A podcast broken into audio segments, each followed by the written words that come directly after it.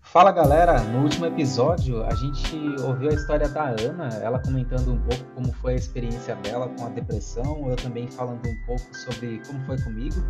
E para esse episódio eu trouxe outra pessoa para comentar também da experiência dela com essas questões da depressão, da ansiedade, e a gente vai puxar um pouco também sobre uh, o uso de medicamentos, né? Como que foi. Eu estou aqui com a Camila, eu sou o William Oliveira, esse é o Malabarizando. Camila, se apresenta aí pro povo. Oi, William, tudo bem? Boa noite, boa tarde para quem estiver ouvindo. Meu nome é Camila, Camila Fuji. Estou uh, aqui hoje para estar tá conversando com William a respeito da minha experiência mesmo com, com a depressão, a ansiedade e com os medicamentos ansiolíticos. Show de bola.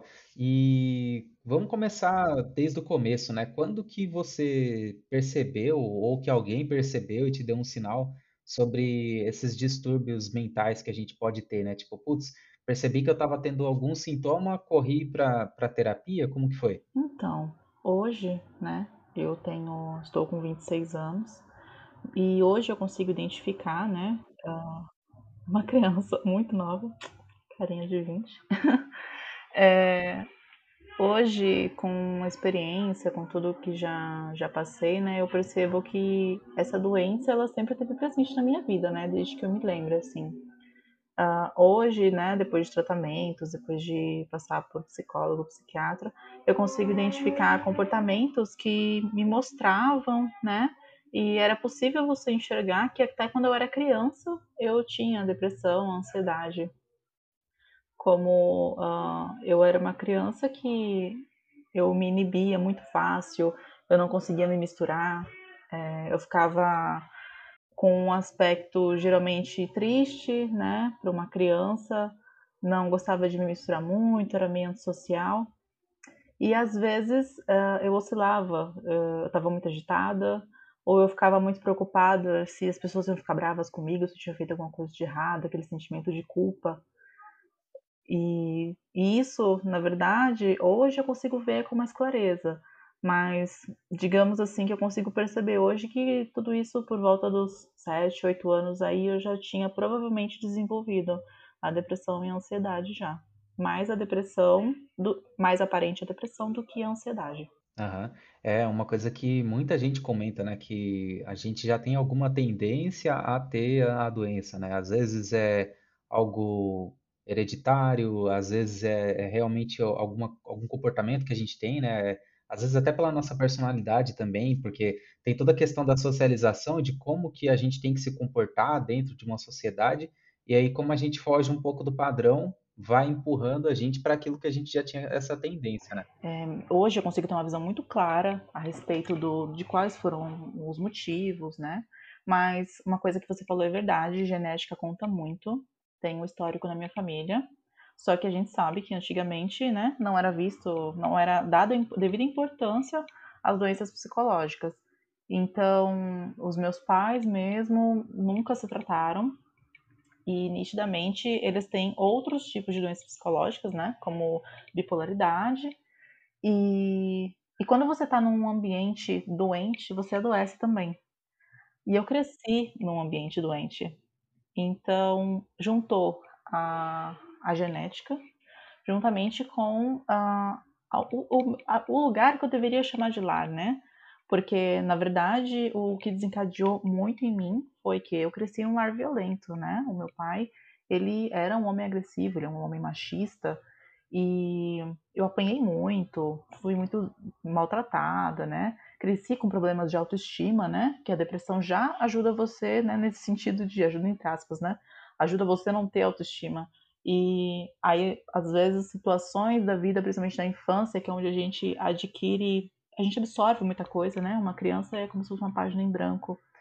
E tudo isso acabou agravando, né? O que já era praticamente certeza que iria acontecer por conta da genética.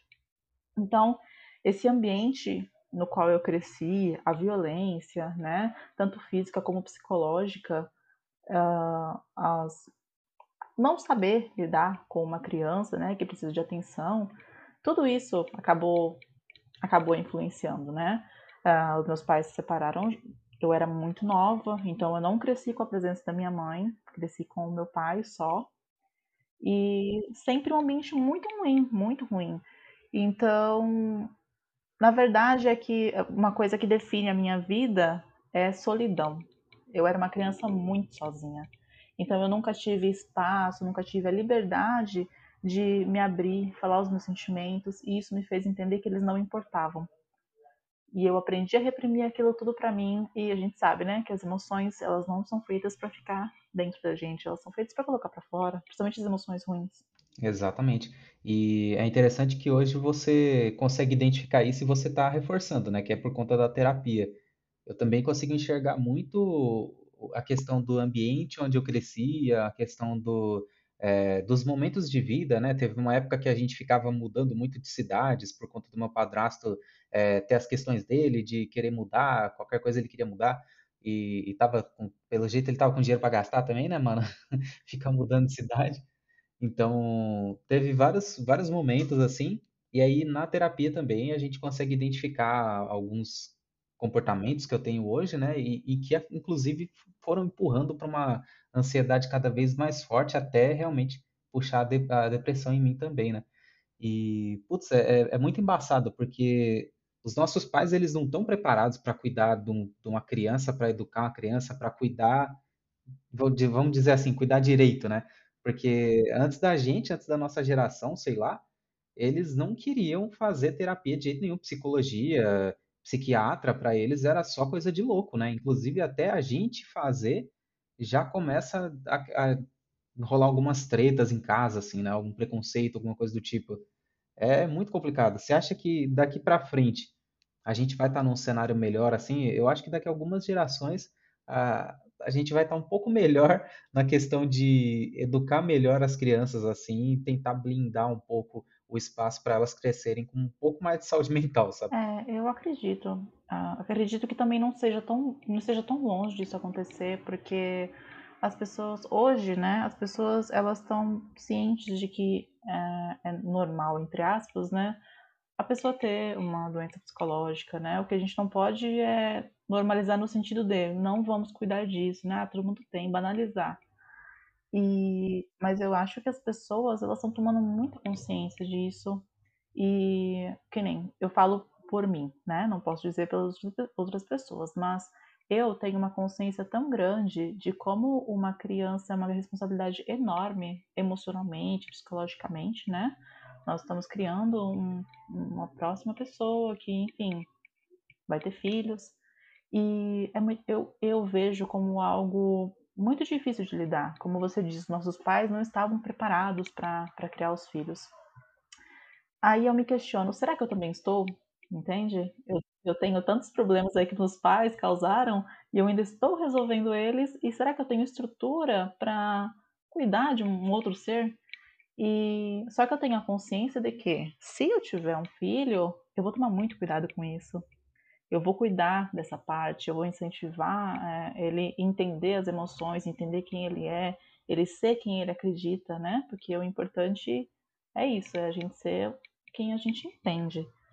Então, eu acho que as pessoas elas estão se conscientizando e isso pode, pode sim, com certeza, mudar muita coisa. Fora também que é, hoje as pessoas optam por ter menos filhos, então a atenção está mais voltada, né, para dois filhos. Antigamente, por exemplo, eu tenho sete irmãos e todos, né, coitados, com o mesmo histórico que eu. Então, eu, eu realmente acredito que, que as coisas vão melhorar, assim, as pessoas estão se conscientizando, estão vendo que não é frescura e realmente não é. Olha, o tanto que eu sofri, né? Falo particularmente que eu sofri e que eu sei que outras pessoas também sofrem. É uma doença muito triste. Uh, você você não conseguir, no caso, a depressão, entender como a vida é boa, você não conseguir encontrar sentido na sua vida é muito ruim. E, e é uma doença que, meu, falo, é uma doença silenciosa. Você não percebe que tá doente.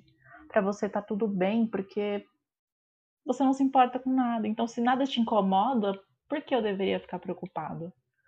Só que isso é um grande problema, né? Você acordar e não ver o objetivo, não entender o porquê você está vivo, não entender o porquê você está indo trabalhar, qual é o seu propósito. E eu cheguei nesse ponto. Foi a primeira vez que eu consegui é, entender o que estava acontecendo comigo. Eu tinha 18 anos, olha, dos 8 aos 18 aí, 10 anos vivendo na doença, sem saber, né, que eu precisava de ajuda. E eu cheguei a um ponto, nos meus 18 anos, que eu comecei a ter pensamentos suicidas. E eram pensamentos muito fortes. E quando a gente pensa assim, a gente ouve de fora, né? Comecei a pensar em matar. As pessoas acham que. As pessoas não, elas acham não. É um pensamento forte. Só que quando você tá na depressão, aquilo não significa nada para você. É como se você falasse, vou jantar. É absurdo. Você tem pensamentos, é automático. Eu trabalhava na cidade do lado, na época eu morava em Campinas. E todo dia eu passava por uma passarela para poder pegar um fretado para ir pro trabalho. Toda vez que eu passava por aquela passarela, eu me imaginava pulando de lá. E era assim, do nada, do nada. É, não, não é algo premeditado. E, e aí, quando alguém, quando eu sei, assim, eu acabo vendo reportagens de pessoas que cometeram suicídio, eu fico muito triste, porque eu fico pensando, meu, essa pessoa estava sofrendo muito, muito, muito, muito. Porque não é que você odeia a sua vida quando você pensa em se matar, é que você só quer acabar com tudo. Você quer paz. E você acha que é assim que se resolve. Você não, você tem uma venda nos olhos e não enxerga a mesma realidade, entendeu? Que as outras pessoas enxergam. Para você a única saída é aquela. Foi uma época muito triste da minha vida, assim. E Graças a Deus eu saí dela, né? Graças ao Deus que eu acredito, enfim, que outras pessoas acreditam. Acho que todo mundo também tem que procurar um ponto, assim, na fé, realmente, né? Pra, pra, pra segurar, pra ter um apoio. E foi a primeira vez que eu tive contato com medicamento. No começo foi muito ruim, por causa dos efeitos colaterais. E, e eu larguei depois de um tempo, porque eu ficava naquela. Acho que a maioria das pessoas acaba passando por isso. Começa, tudo bem, mas aí você vai largando, vai largando, tipo, ah, não preciso, não preciso, e desiste do, do tratamento. Conheço muitas pessoas que fizeram isso já. E, e aí, é, bom, aconteceu isso, fiquei nessa de toma remédio, para, toma remédio, para. E Olha como é tão complicado, né? Como você disse, lidar com uma criança. Eu cresci num ambiente violento e eu me envolvi com uma pessoa violenta depois de mais velha. E essa pessoa, uh, eu já acreditava, né, por conta da depressão, que eu não prestava, que eu não era a melhor pessoa do mundo, que se não me amavam era porque eu não merecia, né? Aqueles pensamentos autodestrutivos. E aí um dia eu falei, eu tinha em torno de 23 anos já, Falei, quer saber? Eu quero ser normal. Do nada, assim. Ah, eu quero ser normal. Cansei de não ser normal. Eu achava que o ser normal é não ter problema nenhum, né? As pessoas tratam a doença como, ai, é, nossa, a pessoa é louca, ela não é normal, né? Mas na verdade, quem é normal, né? Ninguém. E aí eu, eu fui pedir ajuda na, no atendimento gratuito da faculdade, lá em Campinas. E eu cheguei, não sabia, nunca tinha feito uma terapia na minha vida, né? Porque até então eu só tinha conseguido a medicação, que era na época pelo SUS. E cheguei para fazer a terapia e fiz terapia sete meses. E nesses sete meses foi assim, surreal. É, algumas pessoas acham que às vezes demora anos e anos e anos para você conseguir se curar de alguma coisa. Mas eu descobri que vai muito da vontade também da pessoa. E eu queria muito, eu queria muito aquela necessidade de, meu Deus, eu preciso, eu preciso ser uma pessoa normal, né? Que eu acreditava que era normal. E eu cheguei pedindo ajuda, eu falei, eu, eu quero sair disso. Eu, em sete meses, é, engraçado, eu cheguei lá para fazer a, a, primeira consulta, eu, eles fizeram preencher uma lista com todos os pensamentos que eu tinha, né? De como eu me sentia. Deu assim que eu estava super deprimida, né? pensamentos suicidas, eu achava que eu não importava, eu achava que eu era um problema, eu não me sentia amada, porque a culpa era minha, né? Todos aqueles, aqueles, aqueles pensamentos de uma pessoa depressiva. E depois de sete meses de terapia contínua, é, eu fiz o mesmo formulário. Se você pegasse os dois formulários, você não diria que é a mesma pessoa. Era incrível a diferença. E como, sabe, a terapia, porque nessa época eu nem estava me medicando. Foi somente a terapia, no meu caso, né? Que conseguiu, sabe, me ajudar assim de uma maneira que conseguiu me ajudar em algo que eu passei 10 anos, 12 anos sofrendo. Então, hoje, para qualquer pessoa, eu falo, gente, que todo mundo na vida deveria fazer terapia. Porque é, é incrível como você se conhece, como você resolve conflitos internos e você vive melhor, né? Pra caramba, mano. E é, é, legal você ter comentado a respeito do tempo que, que você demorou assim para começar a se sentir melhor, para começar a ter essa diferença, porque comigo nessa última vez também foi assim, né? Eu já tinha ansiedade, já tratava ansiedade tudo, mas aconteceu várias vezes de eu ir aí já começar a me sentir bem e tal e já resolver um problema teoricamente, né? Resolver aquele problema que estava me estressando ao ponto de ter todos os sintomas da ansiedade crônica mesmo. E aí depois eu falava, putz, já era, acabou, vou embora, né? Só que em 2019, né, eu tenho até aquele texto que eu publiquei no, no malabarizando.com comentando sobre como que foi a, a, chegada até eu também ter os pensamentos suicidas, né? Então, eu estava com a depressão profunda já, e eu não sabia que era depressão, para mim era só ansiedade. E quando eu cheguei nesse ponto, assim, eu também falei, puta, mano, eu, eu também eu preciso muito de ajuda, deixa eu ir atrás. E a partir do momento que a psiquiatra falou, ó, é, você tem depressão, né? A gente fez todos os, os exames, a gente fez várias sessões tal, e você tem todos os sintomas aí, você tem depressão tal. Eu falei, mano, eu preciso correr atrás de resolver esse problema também. Eu não quero ficar com isso pro resto da minha vida. Eu não quero ter essas crises que eu tenho, eu não quero ter essa vontade que eu tenho. Então, eu vou fazer o que você mandar. E entrou a medicação também. E, inclusive, para mim, eu já estava mais. É, tava mais com, com, sei lá, um pensamento mais aberto para aceitar a medicação, né? Porque é, talvez se não fosse tomar medicação naquele momento ali, muito provavelmente ia ser mais um momento igual que eu sempre tive, né? De ir, é, corre atrás, resolve aquele problema X, mas não resolve o resto. E aí daqui a pouco, quem sabe o que, que vai acontecer comigo, né? Então, putz, a, a, medicação é uma coisa que ajudou a controlar muito no começo, assim, ajudou a segurar muito aquela, aquela tristeza, aquela falta de vontade de fazer as coisas. E aí juntou essa medicação com a minha vontade de resolver e realmente foi um, muito bom, assim. Tanto que um ano é, eu já estou indo para o final do, da medicação. Eu vou parar, já estou nas duas últimas caixinhas da medicação. Postei até lá no Instagram também as, as últimas três caixinhas né, de paroxetina que eu vou tomar.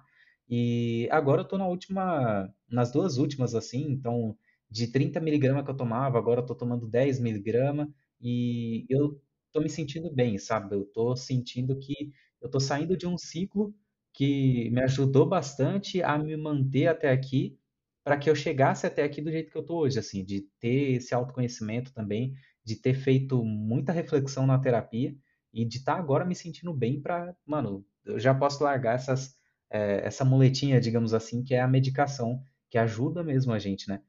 E, putz, é, é a sua história, ela, ela é bem é bem parecida, né? A gente acaba sempre tendo as histórias muito parecidas assim, por conta da nossa geração. Então, é, a idade é parecida ali, né? Tipo, de 26 para 30, a gente brinca, mas não é muita coisa, né? Então, tipo, é a mesma geração. E, e, perceber que tá todo mundo tendo os mesmos problemas, eu fico imaginando qual será que vai ser o problema da próxima geração. Assim, será que a galera vai ter tanto essa, essa chuva de rede social, essas coisas que, meu, querendo ou não faz mal para a cabeça da gente. E aí vai ser, o problema vai ser as redes sociais, né? Porque, putz, a gente já chegou no nível de poder ajudar a próxima geração, mas aí a gente está tentando ajudar do nosso jeito, e aí tem as redes sociais bombardeando elas e foge do nosso controle, né? Então, vai sempre ter um estressor ali que a gente não vai conseguir controlar. E, putz, eu, eu, eu fico imaginando, assim, vai, é, é muita coisa para desmistificar é, sobre saúde mental, né? E, meu, medicação é, é uma das coisas, assim, que, é, infelizmente, né, a, a gente tem que cair para esse mundo, assim. É, eu digo infelizmente porque, meu, nem todo mundo consegue comprar os medicamentos, às vezes, por conta de ter só uma disponibilidade no SUS, é, o médico parte para aquela para aquele medicamento mais forte, assim, que pode dar um, um baque muito forte, né? No começo, quando eu estava no início do, do, tratamento mesmo com medicação, nossa, eu tomava e dava tontura, dava uns negócios doidos, e eu tava bem no começo, tava tomando tipo 5 miligramas, é, era muito pouco, sabe?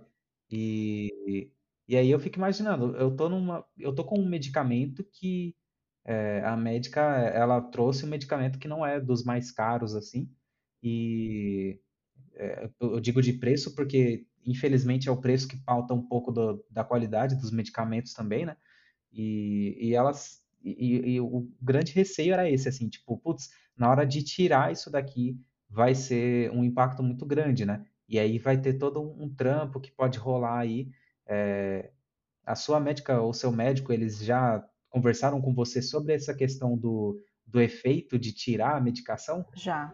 É, no caso, é, a, a, medicação que eu realmente tomei, de verdade, assim, até o final, fiz o tratamento, foi que logo depois da depressão eu descobri a ansiedade, né? Porque ela sempre esteve lá, mas aí ela se destacou e acabou virando pânico. Então, eu necessitava urgentemente da medicação como. Porque assim, as pessoas veem a medicação como, nossa, remédio para louco, não quero tomar remédio o resto da vida. Mas o remédio não é para o resto da vida. Ele serve, como você disse, é uma muleta para que você, no processo da terapia, você aprenda como lidar para quando você parar com o remédio, você não precisar voltar para ele. Você já tem estrutura suficiente para conseguir resolver ali naquele momento uma crise, né? E a medicação que eu tomava, ela era muito forte também ela era tão forte que nos primeiros dias eu tinha que dividir o, a, a pílula em quatro, tomar um, e eu tremia. Eu tinha uma tremedeira, parecia, parecia que eu tinha. Não sei, parecia que eu tava tendo espasmo, era horrível. Eu sentia uma tremedeira, uma tremedeira. Fora que, assim, eu tava bem descontrolada, né? Eu, do nada, surtava assim no sentido de crise, vinha pânico, já chorava, queria correr, queria se esconder. Uma vez fui parar no hospital pedindo ajuda porque eu estava no meio da rua e veio uma crise, né? Porque gatilho é assim, não avisa. De repente, te dá um alerta, já não enxerga mais nada, já chorando, não consegue andar, não consegue, enfim. E a medicação, é, ela era bem forte. Então me falaram, falaram assim para mim, olha, essa medicação, ela só vai fazer efeito depois de três meses. Só que assim, você vai. Foi muito da minha força de vontade. Assim, você vai ter que persistir, porque os três meses você vai continuar tendo uma crise, mas depois vai resolver. E eu acreditei. Isso também vai muito do médico, né? Você tem que acreditar na pessoa que tá, tá ali com você, que você tá se consultando e tudo mais. E depois dos três meses, comecei a ficar bem. E realmente fui voltando à minha vida normal. E aí eu pensei, uh, na verdade, o médico já tinha me falado, né, que eu não podia parar com essa medicação porque seria muito bruto e iria voltar até pior. Então ele falou para mim, você precisa fazer o tratamento até o final. Só que aí comigo veio o medo, né? Porque eu sofri tanto no pânico que eu não conseguia fazer nada. Eu tinha a sensação de que eu estava enlouquecendo, porque era era surreal as coisas que eu sentia que eu grudei na medicação de um jeito que eu fiquei com medo depois de dois anos quando eu fui fazer o desmame da medicação. O medo, né, de sofrer de novo, porque uh, eu cheguei a um ponto que eu não tinha mais nenhum controle, era absurdo, nem por respiração, nada. Eu perdia totalmente o controle sobre mim. Era horrível. Dá medo daquele efeito rebote, né? Tipo, você parar de tomar e o bagulho voltar até mais forte em cima Isso da. é verdade, morria de medo. Eu já tinha feito o tratamento também dois anos e fiquei mais uns meses, aí uns três meses. E aí eu fui um dia no médico, marquei um médico que não era o meu, porque eu fui, fui morar em São Paulo. E aí eu marquei um médico para pegar receita para comprar o remédio. E aí ele perguntou para mim há quanto tempo eu usava, perguntou meu histórico. Ele falou assim pra mim, ele falou, você não pode tomar mais esse remédio. Aí eu já comecei a chorar. Falei, nossa, meu Deus, ele vai tirar o remédio de mim. Ele falou, a gente vai fazer o desmame. E o seu desmame. E eu pensei o que, o desmame? Eu falei, bom, o desmame vai demorar uns dois, três meses. Ele falou, seu desmame vai ser em 20 dias. Aquilo para mim foi um baque. Foi um baque. Eu falei, meu Deus, isso não vai dar certo. um cara que eu nunca vi na minha vida, minha primeira consulta com ele, vai falar que eu vou fazer o desmame da minha medicação. Eu falei, nossa, que medo, né? Ferrou, foi o que eu pensei. E aí ele viu que eu tava nervosa, ele conversou comigo, ele falou, olha, o tratamento, no caso da ansiedade, é de dois anos, né? É, mais que isso, não tem por que você fazer. Ele falou, você tá tendo crise? Eu falei, não. Mas para mim era o remédio, né? Ele falou, então, você não vai ter mais. Você tá fazendo terapia? Eu falei, tô. Ele, então, vamos, vamos, vamos, vamos fazer o desmame. Se você sentir que tá voltando, a gente volta com a medicação. Aí, e assim, é, o que me ajudou muito com isso foi porque eu me permiti confiar, sabe? Eu poderia muito bem ter falado não, vou embora desse consultório, vou marcar com outra pessoa que me dê a receita. Mas todo o meu processo de medicação, tratamento, foi tudo porque eu confiei em profissionais que trabalharam para isso, que estudaram para isso. E eu falei, tudo bem, né? Vou confiar nesse cara, que eu nunca vi. Aí ele me, me, me receitou o meu remédio em gotas. E ele falou para mim, você vai tomar, eu tomava 10 miligramas, né? Ele falou, você vai tomar 10 gotas hoje e amanhã 10 de novo. Aí depois você diminui uma gota. E assim foi, né? E aí teve até eu chegar em uma gota. E quando eu terminei o desmame, eu fiquei esperando assim uns 3, 4 dias, sabe? Pra ver o que, que ia acontecer. Porque eu não tinha ficado um dia sequer sem o remédio. E eu vi que tava tudo bem. E às vezes eu sentia a, a, pressão no peito, né? Que é normal, porque a ansiedade não tem cura, mas ela dá para você viver com ela de maneira, né? Assim, saudável para você. Hoje dificilmente acontece. Só acontece se eu ficar nervosa com alguma coisa assim, ansiosa, uh, dá aquela, aquele apertinho no peito, respiro e volta tudo ao normal. E quando eu percebi que eu tava curada, eu, eu, eu chorei com meu psicólogo. Eu contei para ele, eu falei, olha, é, o meu maior medo na minha vida, quando eu fiquei doente, foi de eu nunca mais voltar ao normal. Só que hoje eu sou uma pessoa muito melhor do que eu já fui qualquer dia da minha vida.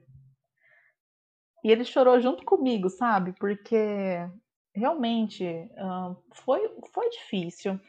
É difícil. Eu até falei para você, eu falei assim, meu, te admiro muito por você ter feito tratamento também, tomado os remédios, porque não é fácil. Ninguém vai romantizar e dizer que é lindo. Não é, gente. A gente sofre. Mas é, você está curando uma ferida que está aberta. É, quando, é que nem quando a gente machuca e você não quer mexer, porque está doendo, mas tem que pôr remédio, remédio, tem que lavar a ferida. E o processo de cura é assim. Fica ali a cicatriz, né? Não tem jeito. Fica a marquinha ali do machucado mas aquilo vira um símbolo, né, de uma batalha da sua vida. Então, por isso que eu falo, uh, gente, não tenha medo de tomar remédio, não tenha medo de fazer terapia, confie, entendeu? Só tem coisas boas depois. Lógico, a vida não vira, né, um conto de fadas, mas você pega gosto pela vida, coisa assim que eu posso dizer por mim que eu não tinha. Uh, eu comentei que a primeira vez que eu fui procurar terapia no, na, na, faculdade, eu estava num relacionamento abusivo. Depois da terapia, eu entendi que eu estava num relacionamento abusivo e abandonei ele. Eu consegui minha liberdade, sabe? Muita coisa na minha vida mudou. Hoje eu consigo ter um relacionamento saudável com outras pessoas, porque a ansiedade e a depressão me fazia ser agressiva também. Eu machuquei muitas pessoas, né, porque eu estava doente, não porque eu queria, a doença tomou conta do meu corpo por um tempo. E hoje, é, com a ajuda né, do meu psicólogo, com a minha ajuda, com a minha força de vontade, eu consigo tomar minhas, minhas próprias decisões, eu consigo viver com qualidade. Sim, mano, muito pesada essa, essa última parte que você falou, porque puta, eu olho, em, eu olho em, em retrospecto assim da minha vida e, nossa, eu já fui muito, muito agressivo, já fiz muita, já falei muita, muita coisa errada, assim, para as pessoas. É, já tive aquele comportamento de manipular também as situações, e é realmente muito foda, assim, a terapia ela dá uma outra perspectiva para muita coisa mesmo na nossa vida, assim. Hoje eu acordo e eu consigo dizer que eu tô aproveitando o dia, sabe? É, é realmente muito melhor viver da maneira que eu vivo hoje do que olhar para trás e pensar, putz, eu não aproveitava nada, é, eu tava só indo no piloto automático, assim. Eu acho que o nosso papo foi muito bom, eu acho que a, a mensagem tá dada, assim, tem muita reflexão para a galera. É, eu agora mesmo, eu estou num momento assim reflexivo, olhando para trás e, putz, é muita coisa mesmo que a gente tem que parar para pensar na nossa vida, né? E com a ajuda da terapia é muito mais fácil, muito melhor, né? Para a gente finalizar o, o, episódio, Camila, você quer dar mais alguma dica, né? Mais alguma sugestão para as pessoas? Pode ser livro, algum conteúdo, qualquer coisa do tipo, para motivar a galera nesse ponto? Primeiro eu queria agradecer você por ter me dado essa oportunidade de estar contando um pouco, porque uh, uma coisa que o meu psicólogo me ensinou é que por mais que a minha vida não seja da conta de ninguém, ela é da conta de todo mundo. Porque é através da, da minha história, dos meus exemplos e da compaixão com o próximo que a gente ajuda aquela pessoa que está ali no escuro e não está enxergando o que está acontecendo. Então, é, eu sinto que agora, tudo isso que eu, que eu aprendi, né, a pessoa que eu me tornei, uh, eu não posso ser egoísta e guardar só para mim. Então, eu fico muito feliz de poder ajudar as pessoas, de poder estar tá aqui contando e, quem sabe, até incentivando outras pessoas, né? Espero profundamente que esteja incentivando outras pessoas assim, procurar ajuda, se olhar com amor e se cuidar. E, meu, eu indico assim, meditação, maravilhoso. Respirar, pensar e entender que viver é beber um copo de água, não é esperar coisas grandiosas da vida. Todo dia a gente vive. É isso, muito obrigado por ter acompanhado até aqui. Não esquece de compartilhar o episódio, não esquece de é, mandar lá no grupo da família, mandar no, nos grupos do Facebook, é, aproveita mesmo para compartilhar esse negócio nas redes sociais, porque a gente tem que chegar em pessoas que precisam ouvir essas palavras. Muito obrigado, Camila. Muito obrigado por quem ouviu até aqui. Valeu, falou, até o próximo episódio. Fomos!